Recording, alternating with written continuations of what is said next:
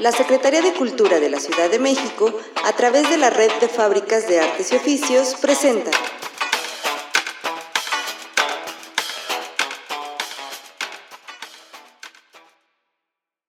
Faro en tu comunidad y la Estrategia 333 trae para ti podcast sobre pueblos, colonias y barrios de la Ciudad de México.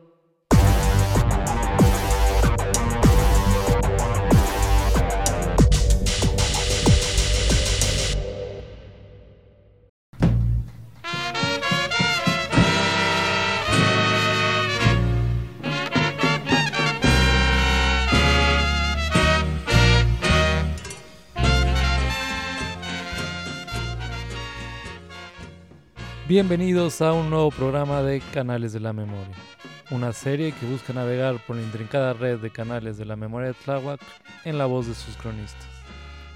Yo soy Salvador Portilla y en esta ocasión nos encontramos en la tradicional pulquería La Mangana con Baruch Martínez Díaz, chinampero e historiador, a quien preguntamos por la vida y obra de Faustino Chimalpopoca Galicia, un importante intelectual indígena del siglo XIX, originario de San Pedro Tláhuac. Faustino Chimalpopoca Galicia es uno de los personajes más importantes que ha dado Tláhuac. Él proviene de la antigua nobleza indígena. Eh, nació en 1802, el 15 de febrero de 1802, aquí en el pueblo de San Pedro Tláhuac. Eh, su papá se llamaba Alejo Andrés Chimalpopoca Galicia. Fue también miembro de la nobleza indígena y como tal ocupó puestos de gobernador y de alcalde en la República de Indios.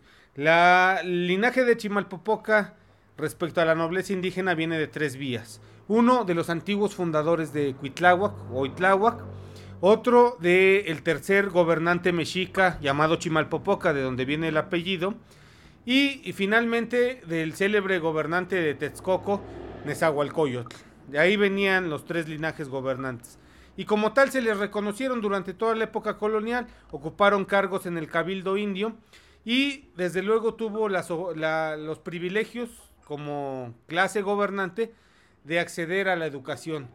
Chimalpopoca, Galicia, eh, fue mandado a estudiar al célebre colegio de San Gregorio, que había existido desde el siglo XVI y que fue fundado para que los hijos de la, de la nobleza indígena de todo el centro de México se fueran a preparar para que obtuvieran una educación adecuada y después desempeñar un buen trabajo al interior de sus cabildos de sus repúblicas de indios. Entonces ella fue a estudiar Chimalpopoca en el Colegio de San Gregorio, la edad de 13 años, se muda para el centro de la Ciudad de México y posteriormente eh, es mandado a estudiar al Colegio de San Ildefonso, que ese no era exclusivamente para indígenas, sino para todos, eh, todas las personas de la Nueva España, incluyendo españoles y las demás castas. Y ahí en 1822 obtiene eh, la, digamos, el grado de jurisprudencia. Su padrino en ese entonces, en 1822, fue el entonces emperador de México, Agustín de Iturbide. Entonces, eh, Chimalpopoca se hace licenciado, abogado posteriormente, obtiene su matrícula en el Colegio Nacional de Abogados, ya México como nación independiente, y tiene la capacidad de litigar.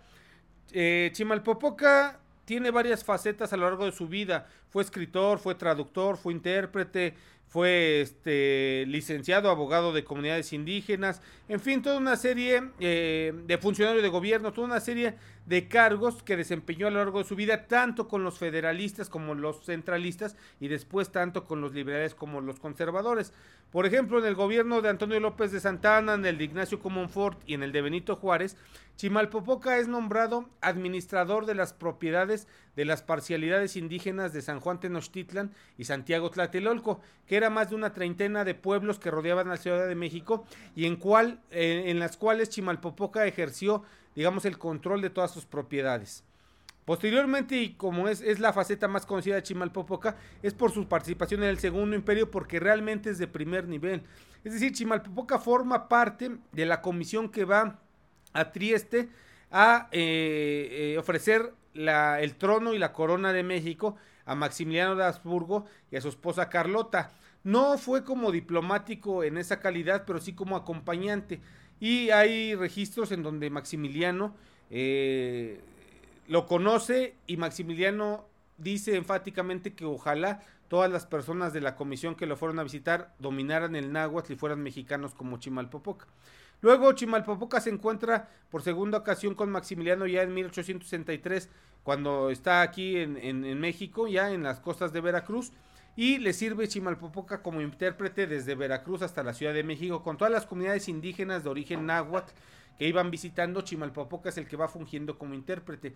Ya eh, con el establecimiento del gobierno del Segundo Imperio va a obtener cargos importantes Chimalpopoca y el más, eh, digamos, más importante de todos ellos es el de presidente de la Junta Protectora de las Clases Menesterosas, que era un órgano consultivo del imperio para ver las necesidades que tenían todos los pueblos indígenas de México. Es básicamente eso. No tenía capacidad de decisión, sino solo de consulta, ¿no? de estudio, pero Chimalpopoca va a ser el presidente de este órgano y a través de eso eh, la labor de Chimalpopoca, según nos reflejan los documentos, es tratar de conciliar las políticas imperiales de Maximiliano y las políticas también que anteriormente habían tenido los gobiernos liberales para que las comunidades indígenas no salieran tan dañadas en ese tránsito que representó ser un indio comunero a ser un propietario privado con la legislación liberal, que es la que es, eh, digamos la misma línea de tanto de Benito Juárez como de Maximiliano de Habsburgo, porque él era liberal. A final de cuentas, eh, Chimalpopoca por su participación en el Segundo Imperio va a ser estigmatizado, es perseguido, lo persiguen en su casa en el centro, luego viene a Tláhuac a refugiarse, hasta aquí lo persiguen y finalmente llega hasta Francia a esconderse varios meses en Francia y volver a México, ya no obteniendo los cargos de primer orden que tuvo, pero sí algunos como en la Sociedad Mexicana de Geografía Estadística, en el, en el Seminario Conciliar del Arzobispado de México, y este y en, y en algunas otras partes del gobierno de la Ciudad de México, por ejemplo, le, dan cargos ahí, pero ya son cargos menores. Muere en 1872 Chimalpopoca, prácticamente pobre, digámoslo así, pero con algunos bienes y códices heredados a sus antepasados.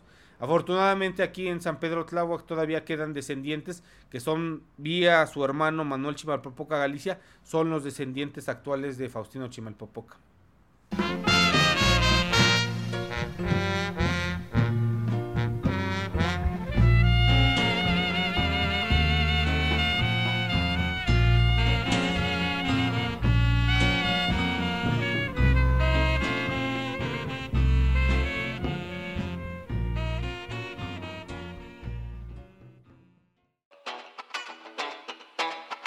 La Secretaría de Cultura de la Ciudad de México, a través de la Red de Fábricas de Artes y Oficios, presentó